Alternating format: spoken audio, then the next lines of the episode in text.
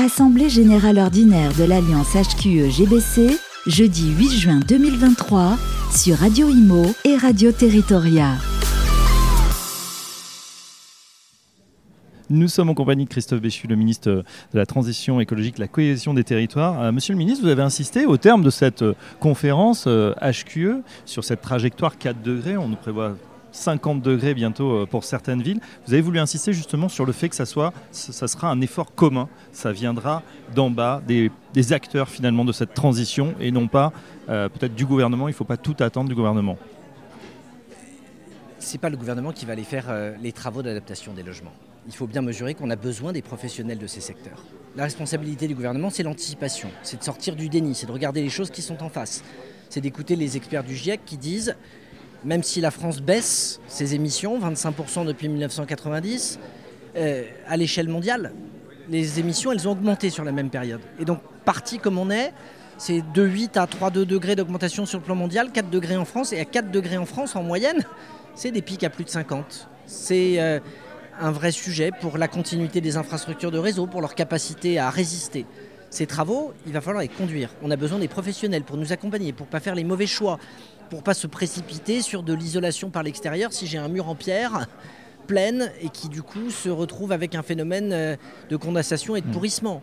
C'est la nécessité euh, parfois de se rendre compte que avec des petits gestes, on peut bouger des choses, ou qu'à l'inverse, il faut construire des filières, modifier des approches c'est la question de la lutte contre l'étalement urbain, pour conserver des espaces de pleine terre qui sont des îlots de fraîcheur et qui nous permettent de lutter contre ces phénomènes.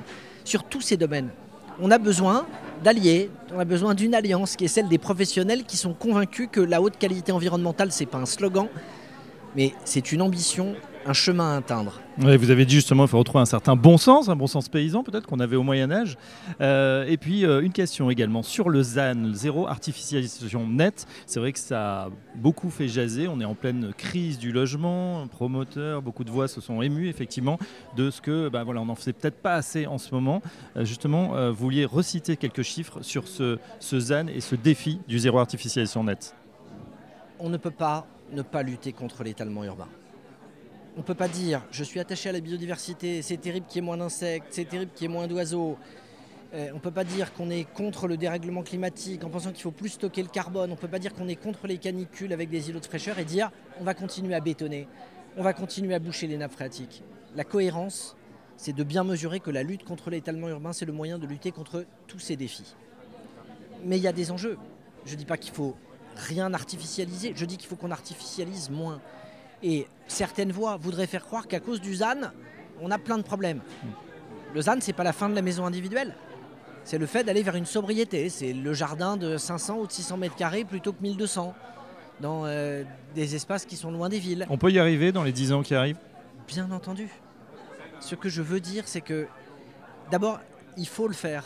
Parce que si on ne le fait pas, le coût de notre inaction, l'impact que nous aurons après coup de ne pas avoir suffisamment lutté contre cet étalement urbain, il participera à l'augmentation de ces températures, à ces érosions ou à ces effondrements de biodiversité. Et on a pris des habitudes sur lesquelles il faut qu'on revienne en retrouvant effectivement cette forme de bon sens, en mesurant que rapprocher les distances, ça va dans le bon sens. Ce n'est pas une façon d'aller condamner le pavillon, d'aller tout bouleverser, c'est une façon de remettre de la sobriété, de la lutte contre le gaspillage et un peu de bon sens dans beaucoup de décisions.